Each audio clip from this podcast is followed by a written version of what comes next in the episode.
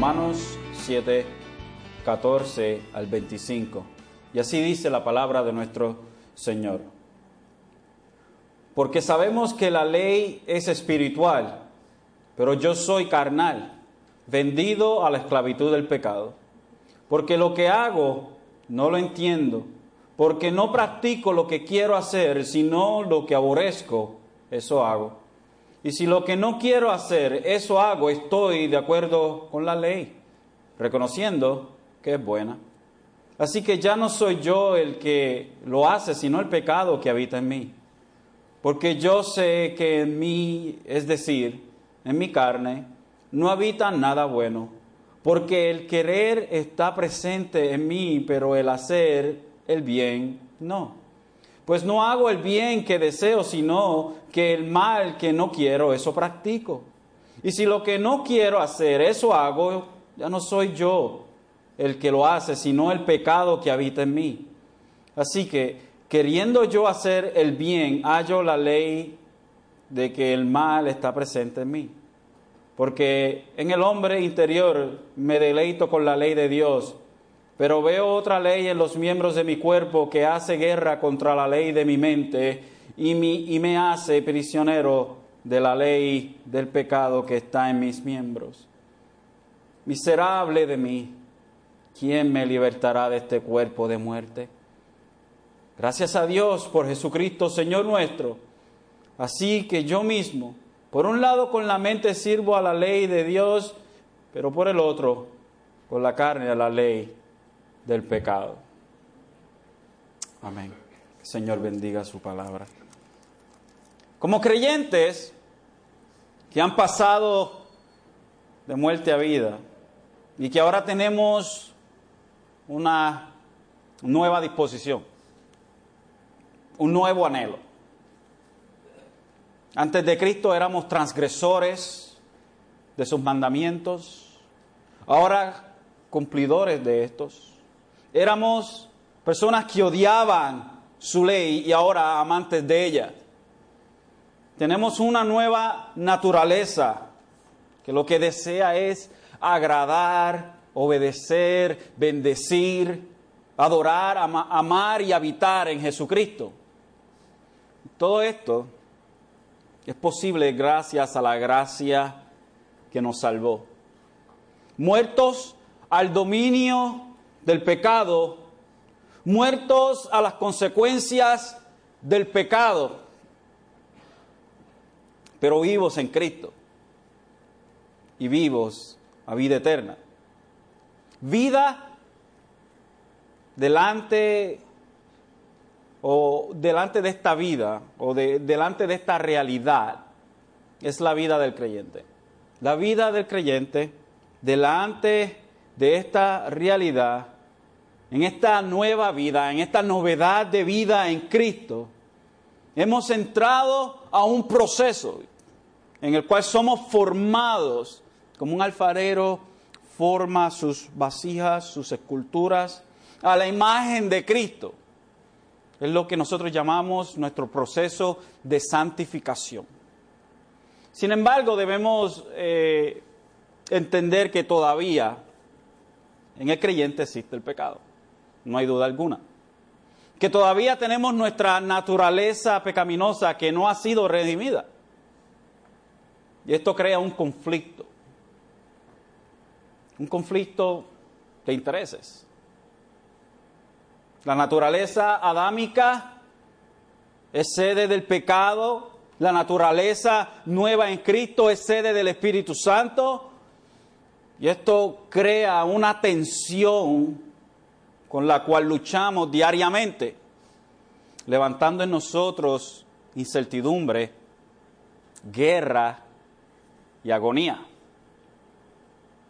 La pregunta que surgen ante la realidad del conflicto dentro del creyente son, como sigue, si soy nueva criatura en Cristo, y el pecado ya no es mi dueño, ¿por qué continuamente peco en contra de Dios? Otra pregunta que se levanta en contraste a este o por el conflicto interior es, ¿seré verdaderamente hijo de Dios si continuo o si, continúa, si continuamente le fallo? ¿Qué mejor que el apóstol Pablo para contestar esta pregunta y para enseñarnos a través de su propia vida cristiana la tensión y la lucha del creyente? Un trasfondo del capítulo 7, lo cual hemos estado y hoy vamos a terminar este capítulo. Que Pablo nos presenta del verso 1 al 6 de este capítulo 7, presenta el argumento que ya no estamos, los creyentes, eso es, bajo la jurisdicción de la ley, la ley y esto, eh, esta, esta forma que Pablo utiliza bajo la jurisdicción de la ley, Pablo lo hace presentar una forma bien interesante, que es usando la analogía de un matrimonio, haciendo entender que de la única manera que somos libres de la ley es por medio de la muerte. En otras palabras, cuando morimos a la ley, en el trabajo de Jesucristo en la cruz del Calvario, somos libres de las consecuencias de no llevar a cabo la ley perfectamente y de tener que cumplirla para la salvación. Nosotros delante de la ley, cuando la ley fue presentada, nos hace automáticamente culpables de quedarnos cortos al estandarte de Dios y de romper los mandamientos de Dios. Por ende, entonces, nosotros que estamos en Cristo Jesús, hemos muerto a esta jurisdicción, al dominio de la ley, donde la ley mandaba, donde la ley dictaba, hemos muerto a ella porque hemos muerto en Jesucristo, en esa cruz. La respuesta a lo que Pablo dice en los primeros seis versos de parte de un antagonista, una persona que está en contra de su argumento, es, Pablo, tú estás diciendo entonces que la ley es mala. Y Pablo en respuesta a este argumento en los versos 7 al 13 deja bien claro que la ley es buena y es justa. Que el problema no es con la ley, no se encuentra con la ley en sí misma, ni con las exigencias de la ley, sino en el pecado que habita en el hombre. Lo mal que está aquí no es la ley de Dios, sino que es el hombre el problema. Y la ley, el pecado se aprovecha, la utiliza como un punto de partida para pecar. Por eso es que el verso 8 dice, pero el pecado tomando ocasión por el mandamiento produjo en mí toda codicia, porque sin la ley el pecado estaba muerto. Sin la ley el pecado estaba muerto. Y el sentido no es que no existía el pecado, pero que estaba durmiendo el pecado, estaba presente obviamente y éramos culpables del pecado, el hombre era culpable, siempre es culpable del pecado, por eso es que todo el mundo muere, todo el mundo muere porque todo el mundo es culpable de, pecado, pero estaba como inactivo, pero a la vez que se presenta la ley, es como si revolcaran las abejas. La ley hizo que el pecado viniera a la superficie como lo que es, como transgresión en contra de Dios, como desobediencia, como fallar al estandarte, como fallar al blanco. Aún más, la ley provocó que el pecado se intensificara. Cuando la ley dijo no codicies, Pablo dice, ahí es donde más yo codiciaba. Y si no llega a ser porque la ley me dice que no codicia, quizás no hubiese, eh, eh, no hubiese eh, hecho codicia tanto como cuando la ley está presente. La ley no simplemente presenta el mero hecho de que somos pecadores delante de Dios, pero que nos incita a pecar. Es como cuando le decimos a un niño, no toques eso, lo primero que va a hacer el niño es tocar eso. Y eso es lo que hizo la ley en nosotros. Lo que hace la ley en el hombre es Pablo diciendo, esto fue lo que la ley hizo en mí. Y a través de la misma ley el pecado engañó a Pablo. ¿Y cómo es esto? ¿Cómo pudo el, pecado engañar a Pablo a través de la ley? Bueno, él nos lo dice a nosotros. En el verso 9 nos dice, y antes yo vivía sin ley, pero cuando vino el mandamiento, el pecado revivió y yo morí. Antes vivía, antes vivía, no es que no existía la ley en, Pablo, obviamente, o que vivía fuera de la ley, pero que vivía de una forma en la cual no entendía la ley como se supone que se entendiera. Pero cuando vino el mandamiento, el pecado revivió y yo morí. mandamiento de no codiciar. Y el mandamiento que era para vida, yo encontré que era para muerte. ¿Por qué? Porque el pecado, tomando ocasión por el mandamiento, me engañó y por él me mató. Pablo, en el verso 12, de manera que la ley, la verdad es santa. El mandamiento es santo y justo y bueno. Entonces, lo que es bueno, ¿vino a ser la muerte para mí? De ninguna manera. Pero el pecado, para mostrarse pecado, obró muerte en mí por lo que es bueno, a fin de que por el mandamiento el pecado llegase a ser sobre sobremanera pecaminoso. Entonces lo que tenemos delante de nosotros es que Pablo en su vida pasada, antes de, venir a Jesucristo, antes de que Jesucristo se le revelara, se le revelara, fue controlado con la realidad o encontrado con la realidad de que llevar la ley a cabo por la, para la salvación es una mentira del pecado. Cuando Pablo se dio de cuenta que era un pecador delante de Dios, la ley se lo presentó, Pablo, este es el espejo, esto es lo que verdaderamente tú eres. Y le dice, Pablo, no codicies, a través del mandamiento, el pecado engañó a Pablo. ¿En qué manera? En que Pablo dijo, ok, so, lo que tengo que hacer es tratar aún más fuerte todavía para llevar a cabo la ley. Y se encontró que el pecado lo engañó a través del mandamiento porque no podía llevar a cabo la ley. Se fue el engaño del pecado a través del mandamiento. Pablo dijo, ok, tengo que ahora tratar más fuerte todavía. Déjame poner más empeño entonces para no codiciar, pero se dio cuenta que era imposible, que el pecado lo había engañado. Y es por eso que la ley es buena, porque nos expone a la realidad de nuestro estado de rebelión en contra de Dios. Y ahora Pablo pasa de su realidad pasada sin Dios a su vida presente en Cristo en el verso 14 diciendo, porque sabemos que la ley es espiritual, pero yo soy carnal, vendido bajo pecado. Y aquí parecería que parece ser que hay una contradicción en términos porque Pablo había dicho de que nosotros ya no somos esclavos del pecado, que hemos venido a Jesucristo, que hemos muerto al dominio del pecado, a, ser, que hemos pasado de ser nosotros eh, eh, eh, siervos del pecado, esclavos del pecado, a ser siervos de Jesucristo. Pero aquí Pablo dice, porque sabemos que la ley es espiritual, pero yo soy carnal, vendido bajo pecados.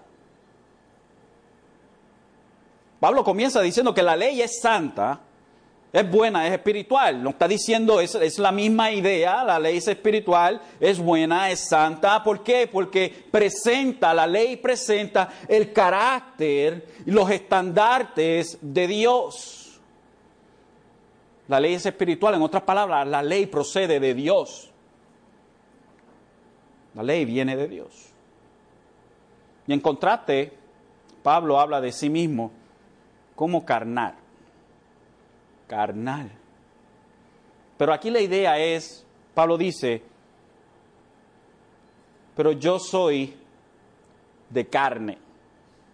Pero yo soy de carne. Esa es la, mejor eh, forma en el griego, pero yo soy de carne. Esa es la idea. Nuestra naturaleza adámica que hay en nosotros. Esto es lo que Pablo se quiere referir. Pero yo soy un ser humano descendiente de Adán, por ende en mí entonces hay residuos del pecado, de esa naturaleza en la cual nací. Hemos nacido en una, en una naturaleza pecaminosa y esto habita en nosotros hasta que el Señor venga o hasta que partamos de esta tierra. Sin embargo, como en otras ocasiones hemos explicado, esto no puede tener sobre nosotros el dominio que teníamos antes. Tenemos una relación totalmente diferente con el pecado. El pecado era nuestro dueño y no podíamos hacer nada sobre esto. Pero hemos venido a ser propiedad de Jesucristo. Y ya la relación que teníamos con el pecado es totalmente diferente. No de un dueño como nosotros, pero de un residente en nosotros. El apóstol nos dice, o perdón, el apóstol no dice, estoy en la carne o controlado por la carne. Esto es lo que Pablo no está diciendo. Pablo no está diciendo que él está en la carne o controlado por la carne. Pablo dice, yo soy carnal.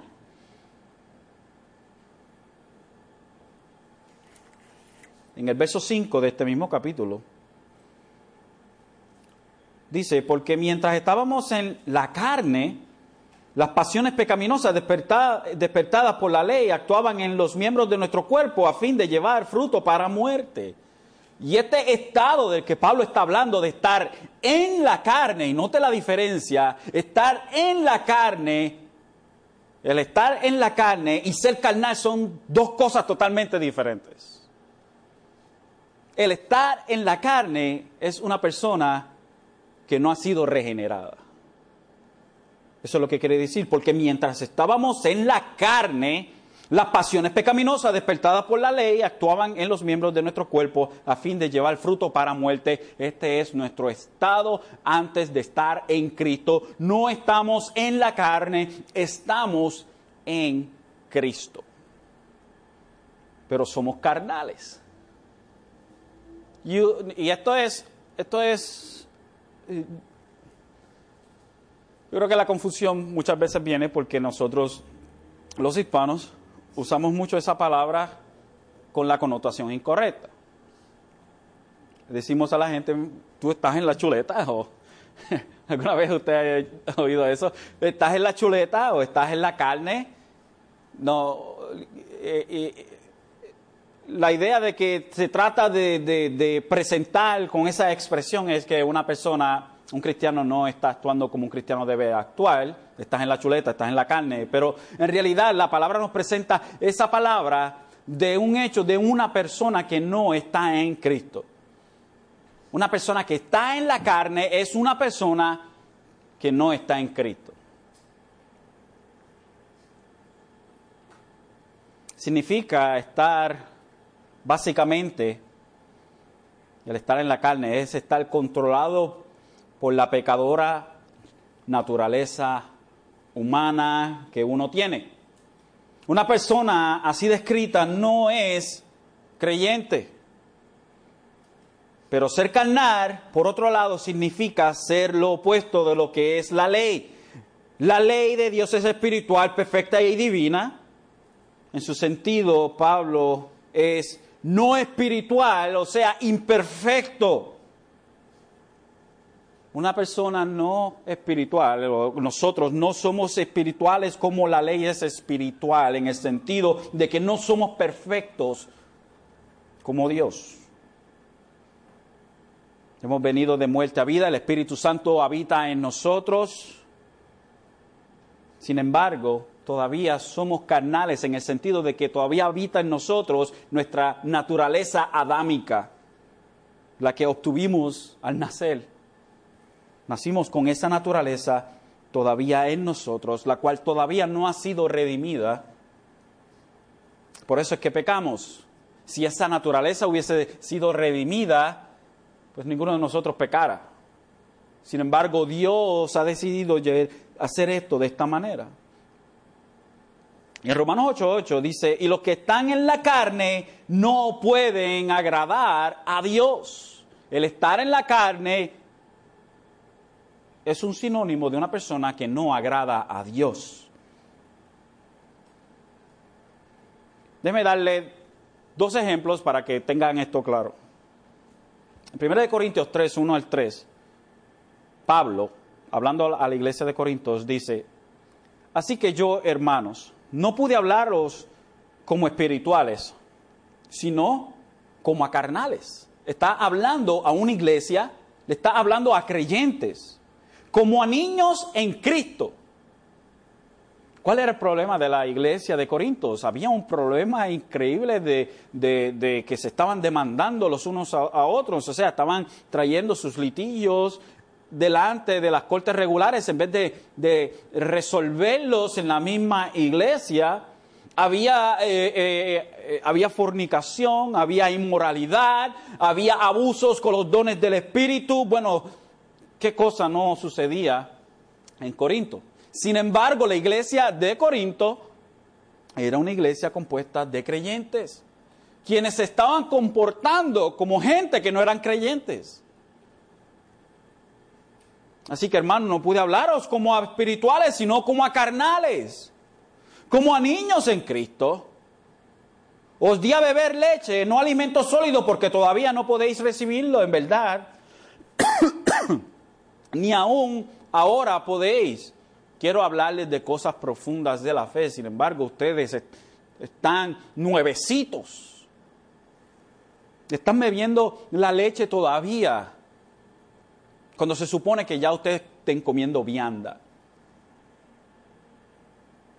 porque todavía sois carnales, el verso 3, pues habiendo celos, contiendas entre vosotros, no soy, no soy carnales y andáis como hombres,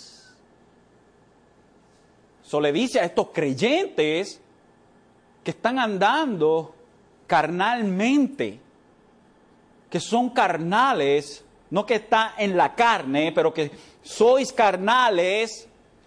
En otras palabras, están dando como los hombres, como el resto que no son creyentes. ¿Por qué? Porque hay celos y hay contiendas dentro de la iglesia. Y esto es como ustedes, Corintos, están actuando. Otro verso, que es un sinónimo de la idea que Pablo presenta aquí en 1 Corintios 3, 1 al 3, es Mateo 16, 23. Y aquí vemos al maestro, dice, pero volviéndose él, dijo a Pedro, quítate de delante de mí, Satanás, me eres, me eres piedra de tropiezo. Eso es Jesucristo hablándole a Pedro, quítate de mí, Satanás, me eres piedra de tropiezo, porque no estás pensando en las cosas de Dios, sino en las cosas de los hombres. El ser carnal, entonces, es pensar en las cosas de los hombres. Pero en el sentido en el cual Pablo lo está utilizando, está describiendo su naturaleza adámica su naturaleza con la cual Él nació, su naturaleza, la cual tenemos cada uno de nosotros, que todavía peca. Más adelante, cuando lleguemos al verso 8, vamos a entender esta realidad tan grande. Pablo continúa diciendo, vendido bajo pecado. Pablo no habla de sí mismo como alguien que que todavía está esclavizado al pecado, sino que habla como alguien que tiene todavía una naturaleza, una naturaleza de pecado. Si Pablo llega a decir que él es esclavizado por el pecado, entonces está contradiciendo lo que dijo en el capítulo 5 y el capítulo 6. Por ende, tenemos que eliminar el hecho o eliminar la interpretación de que Pablo está diciendo aquí que él es esclavo del pecado tenemos que encontrar otra cosa porque entonces va a contradecir lo que, lo que había dicho por dos capítulos. Vendido bajo el pecado y es el lenguaje de una persona que está en dolor. Este es el sentimiento de un hombre en desesperación. La palabra nos presenta casos similares pero aquí yo creo que en el Salmo 69, 16 al 17, vamos a ver un ejemplo. Salmo 69, 16 dice, escúchame, oh Jehová, porque benigna es tu misericordia. Mírame conforme a la multitud de tus piedades y no escondas de mí o no esconda tu rostro de tu siervo porque estoy angustiado. Apresúrate, óyeme. El salmista está hablando, estos salmos imprecatorios, el salmista está suplicándole a Dios que vuelva su rostro a él, que lo oiga, óyeme Dios, mírame. La idea de esta forma de, de hablar y de expresarse es bien interesante, porque lo que el salmista está diciendo, el salmista sabe que el Señor lo está oyendo, el salmista sabe que Dios lo está viendo, el salmista sabe de que Dios está ahí presente, sin embargo la desesperación de él lo hace gritar y suplicarle a Dios en el medio de su problema. Entonces lo que tenemos aquí con Pablo es el corazón de un hombre abierto a la intemperie que lo que odia es pecar en contra de Dios. Y aquí no tenemos la descripción teológica de Pablo, lo que tenemos es revelado el corazón, el sentimiento de Pablo a través de estas palabras. Pablo está abriendo su corazón y está hablando como un hombre que odia el pecado. Y como él se siente, así lo está escribiendo. Él se siente como si estuviera vendido como esclavo al pecado. Solo el lenguaje que tenemos delante entonces es de un hombre completamente desesperado. El verso 15, porque lo que hago no lo entiendo. Porque no practico lo que quiero hacer, sino lo, que aborrezco, eso hago. Y tenga eso en su mente, hermanos, mientras vamos a través de estos versos. Este es el corazón de un hombre que odia pecar. Él está expresando su sentir. Pablo dice que lo que no aprueba, y esa es la idea en el original, dice, porque no hago lo que entiendo. Aquí más, más específico la traducción debería ser, porque lo que hago no lo apruebo. Él entiende perfectamente lo que está haciendo, la idea aquí es que no, la, no lo aprueba lo que está haciendo. Y esto es evidente por el hecho de que no practica lo que quiere hacer, sino que hace lo que detesta. Dice, porque lo que hago no lo entiendo o no lo apruebo. Yo no apruebo eso. ¿Por qué no lo apruebas, Pablo? Porque no practico lo que quiero hacer. Sino que lo que aborrezco, eso hago con mi, con mi con mi naturaleza redimida que ha sido traída a los pies de Jesucristo y ha sido santificada y ha sido eh, purificada y ha sido justificada, adoro a Dios. adoro a Dios y quiero, tengo el anhelo. Quiero hacerlo, está en mí. Yo amo a Dios y quiero obedecer a Dios. porque, pero no puedo practicar aquello que quiero hacer, sino que lo que yo odio, aborrezco, eso hago. Y el verso 16 dice, y lo que no quiero hacer, eso hago.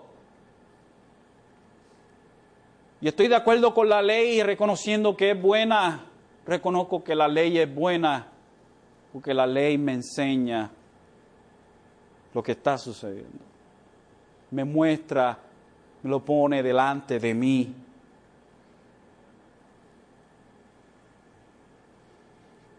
La ley es buena. Y el verso 17 dice así, que ya no soy yo el que lo hace, sino el pecado que habita en mí.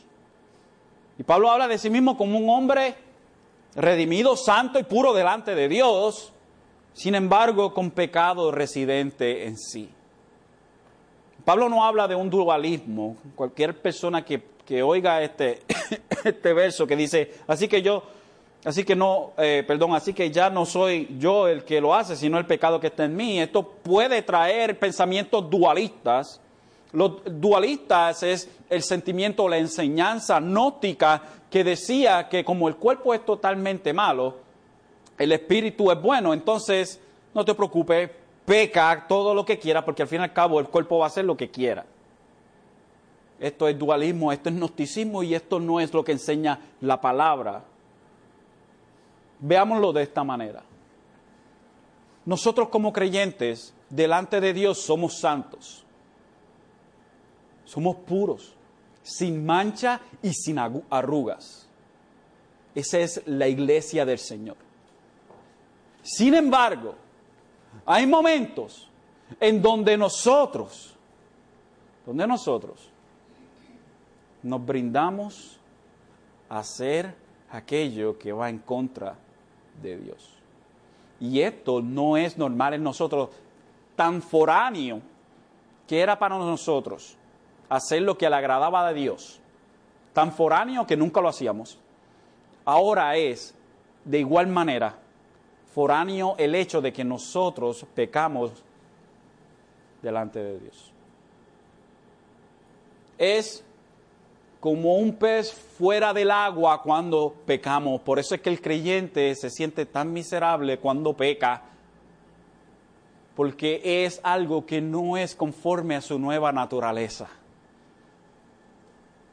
Cuando nosotros entonces eh, eh, eh, Pablo nos presenta a nosotros, así que ya no soy yo el que hace, sino el pecado que habita en mí. La idea es que nosotros somos hombres y mujeres redimidos, perfectos delante de Dios, que todavía hacen algo que no agrada a Dios. Y verdaderamente no es nuestra naturaleza redimida la que está pecando, pero la naturaleza pecaminosa o los vestigios de nuestra naturaleza adámica en nosotros. Porque aquella naturaleza que ha sido remida es perfecta y no peca delante de Dios. El verso 18 dice, porque yo sé que en mí, es decir, en mi carne, en mi naturaleza humana adámica, no habita nada bueno, es completamente corrupta porque el querer está presente en mí, pero el hacer el bien no. Y vemos un argumento circular, como un círculo concéntrico. Reitera su batalla y lo vil que es para él su condición en donde constantemente se encuentra rompiendo la ley santa y buena de Dios. Pablo dice el 17, así que yo no, así que es como Pablo podía haber terminado el verso 17, en el verso 17. Al terminar diciendo así que ya no soy yo el que lo hace, sino el pecado que habita en mí. El pecado que habita en mí es el que peca. Y hubiese terminado ahí, fine. Sin embargo, Pablo vuelve y toma otra vez y empieza nuevamente a decirnos lo mismo que nos había dicho anteriormente los primeros tres versos del 14 al 17. Pero lo dice de una, de una manera un poco diferente. Porque yo sé que en mí, es decir, en mi carne, no habita nada bueno porque el querer está presente en mí, pero el hacer el bien no. Y el verso 19, ¿por qué no puedes hacerlo, Pablo? Pues no hago el bien que deseo, sino que el mal que no quiero, eso practico. Soy mi naturaleza que ha sido remida. Quiero hacer lo bueno, lo deseo, lo añoro. Pues no hago eso entonces, sino que el mal que no quiero, eso practico. Y vemos esta, este choque, hermanos, de intereses, esta, esta coalición, coalición o, este choque dentro de un individuo en donde es como si estuvieran jalando un lado, una soga para la izquierda y, la, y el otro lado de la soga hacia la derecha, jalando a dos extremos diferentes. pues no hago el bien que deseo. Yo quiero hacerlo, pero no lo hago. Y lo que no quiero hacer, eso practico, eso hago. Y el verso 20, si lo que no quiero hacer, eso hago.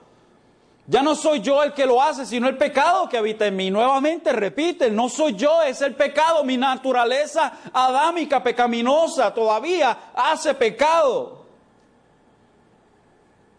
Y resuelve nuevamente aquí, y pudo haber terminado en el verso 21, diciendo, así que queriendo yo hacer el bien, hallo la ley o la regla o el principio de que el mal está presente en mí porque en el hombre interior me deleito con la ley de Dios. Y mire, y esto habla de un hombre que ha sido completamente redimido, porque él dice que se deleita en la ley de Dios. Y nadie que no ha sido redimido se deleita en la ley de Dios, al contrario, odia la ley de Dios. En el verso 23, vuelve y toma nuevamente su argumento y repite de otra forma diferente. Pero veo otra ley en los miembros de mi cuerpo que hace guerra en contra de la ley de mi mente. So, aquí el contraste es entre el principio o la regla de mi cuerpo, de la naturaleza pecaminosa, en contra de la ley o de las reglas o del principio de mi mente, que es su naturaleza que ha sido redimida. Y dice, y me hace prisionero de la ley del pecado, de la regla del pecado que está en mis miembros. El sentimiento de Pablo es un sentimiento de desesperación, como de alguien que no puede escapar el hecho de que todavía es un pecador. ¿Qué tan desesperado está Pablo? ¿Cuál es la desesperación de este apóstol? grita y dice, miserable de mí, miserable de mí, soy un infeliz. ¿Quién me libertará de este cuerpo de muerte? Y aquí Pablo toma las cosas a lo extremo y Pablo hace con esta, con esta expresión, con esta pregunta, ¿quién me libertará de este cuerpo de muerte? Trae a a delucir o, trae a la superficie una imagen bien grotesca. La imagen es de una tortura que se hacía en el, en el tiempo antiguo, donde a la persona que asesinaba a alguien se le amarraba un cuerpo muerto en su espalda y se sacaba de la ciudad. Mientras ese cuerpo se iba pudriendo en esa persona, en su espalda, porque está amarrado de él, esa persona va infectándose y a cabo del tiempo muere también. Una de las torturas más, más asquerosas de las cuales yo he oído. Una persona pudriéndose en su espalda o algunos lo hacían frente a frente, amarrado frente a frente a un cadáver, donde ese cadáver delante de sus ojos se está pudriendo y usted está oliendo esa putrefacción no quiero dañar su, su comida. Quizás ya lo hice, perdónenme. Pero Pablo dice, la desesperación de Pablo, miserable de mí, ¿quién me va a librar de este cuerpo de muerte?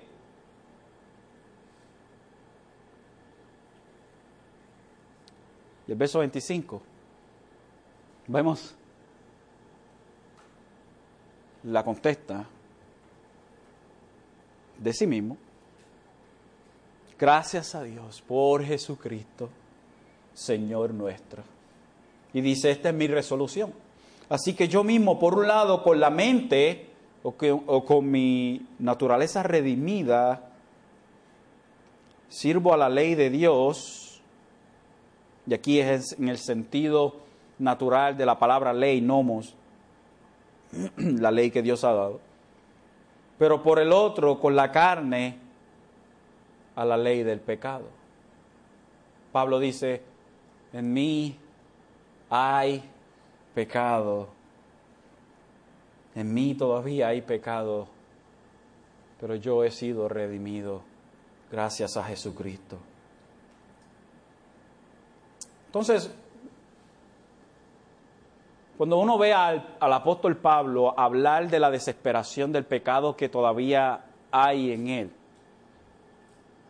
nosotros diríamos, wow, si eso fue Pablo, si eso fue Pablo, uno de los hombres más fieles a Dios en la historia, y Pablo no era perfecto, obviamente, no estamos hablando de Jesucristo, estamos hablando de un hombre que pecaba, y es revelado, y es mostrado, y, y es, y él mismo abre su corazón aquí en, este, en estos versos. Pero si Pablo decía, miserable de mí, porque todos los días le fallo a Dios, ¿qué de nosotros? Que nosotros como creyentes, hermanos, no somos perfectos, pero que vamos de camino a la perfección y cuando muramos o el Señor venga, entonces finalmente seremos glorificados. De que Pablo sabe de que a pesar de todos los triunfos que ha tenido, siempre tiene en sí la naturaleza adámica pecaminosa que va en contra de la ley de Dios. Y al igual que Pablo, usted y yo también estamos en la misma situación. Por eso es que la, la vida del creyente se compara como una carrera como que vamos corriendo hacia la meta y no es el primero que llegue, es llegar. Y gracias a Dios, Padre, gracias a Dios, el Hijo y al Espíritu Santo, que todo aquel que ha comenzado la carrera de la fe en Jesucristo llegará a la meta. Pero a través de esa carrera y a través de ese camino nos encontramos con un residente en nosotros que es el pecado, que nos hace la vida imposible. Que aunque ya no es dueño de nosotros, está presente. Que queremos obedecer a Dios y nos damos con la dura realidad de que le fallamos más de lo que le obedecemos. Miserables que somos, hermanos somos miserables. Pero en medio de, esa, de ese pensamiento miserable de Pablo, Pablo no se olvida decir, gracias a Dios por Jesucristo, Señor nuestro. Y déjeme decirle algo, si este no es su sentimiento, yo dudo mucho que usted sea creyente. Si usted no tiene una lucha interna, usted no es creyente. Si usted no lucha con el hecho de que usted tiene que venir una y otra vez de rodillas ante Dios pidiéndole perdón porque usted le ha fallado, usted no es creyente. Porque es que nuestra naturaleza que ha sido redimida está en constante pelea, en constante eh, eh, eh, guerra en contra de nuestra naturaleza humana. Y a la vez que nosotros venimos a Jesucristo, por fe a través de su gracia, hay una pelea. Y si esa pelea no está en usted,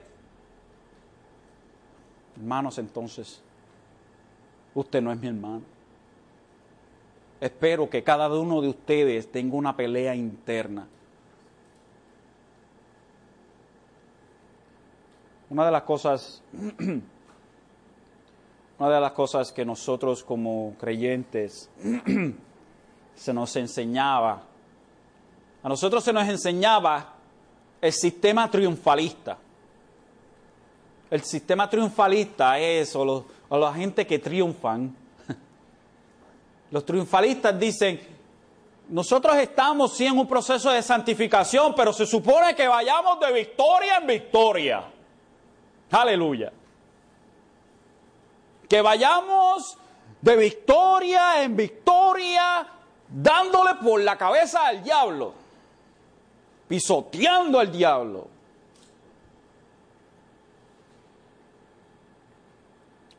Cuando el mayor enemigo de nosotros somos nosotros mismos. Es, nuestra, nuestra, es nuestro propio pecado dentro de nosotros. Tenemos victorias tenemos victorias. pero tenemos muchas derrotas. Derrotas en la batalla tenemos muchas de ellas. Personalmente podemos decir cada uno de nosotros que todos los días le fallamos a Dios, que todos los días tenemos que venir delante del trono de la gracia y suplicar perdón. Esta es la vida del cristiano. La vida del cristiano, hermanos, no es algo fácil. No es fácil.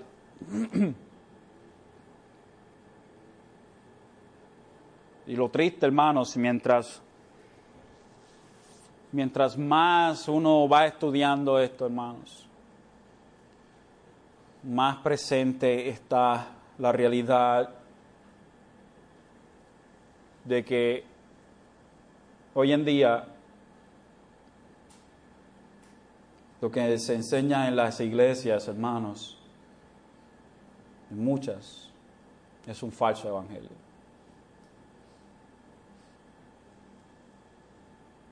Me duele, hermanos. Porque hay mucha gente que creen que ser cristiano es ya no pecar más nada. En este triunfalismo, en este, este sistema de que dice, mientras usted está en esa batalla tan dura con el pecado, es que usted todavía no ha recibido esa segunda gracia de Dios.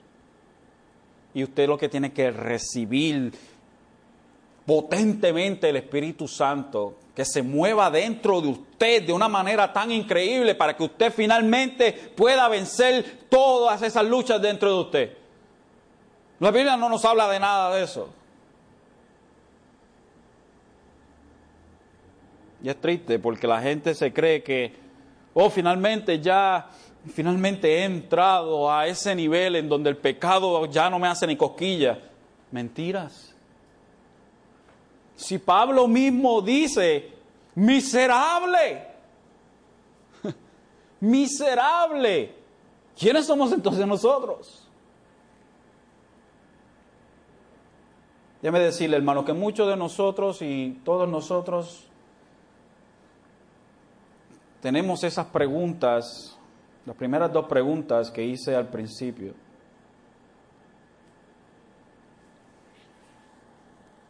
¿Seré verdaderamente salvo? ¿Por qué peco constantemente en contra de Dios? Si verdaderamente he sido redimido, ¿Por qué peco?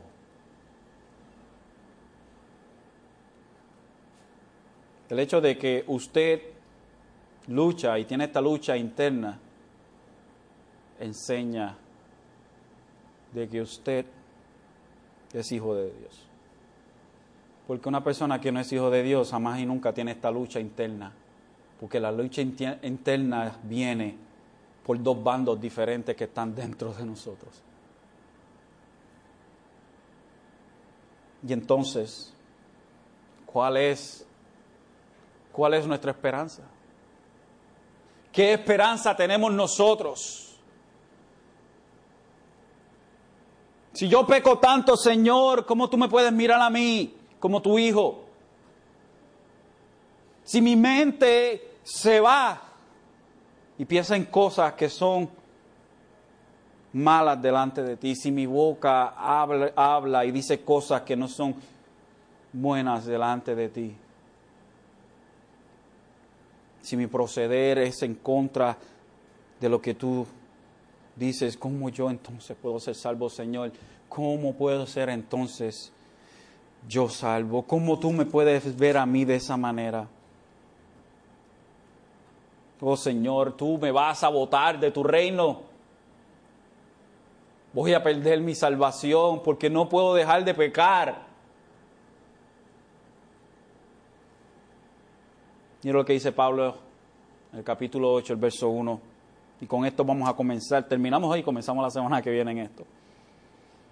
Si este es su pensamiento, regocíjese y arreguíndese de esto. Por consiguiente, no hay ahora condenación para los que están en Cristo Jesús. Los que no andan conforme a la carne, sino conforme al Espíritu. Nosotros no andamos en la carne ni conforme a la carne, pero andamos en el Espíritu y conforme al Espíritu. Y por eso es que usted tiene una lucha interior y yo tengo una lucha interior y todo verdadero creyente tiene una lucha interior. Porque esa naturaleza redimida lo único que busca es hacer la voluntad de Dios. Y esos vestigios de Adán en nosotros lo único que busca es irse en contra de Dios. Y aunque somos miserables, nos sentimos miserablemente cada día, miremos a lo que la palabra de Dios nos dice a nosotros, que ya no hay condenación para aquellos que están en Cristo Jesús.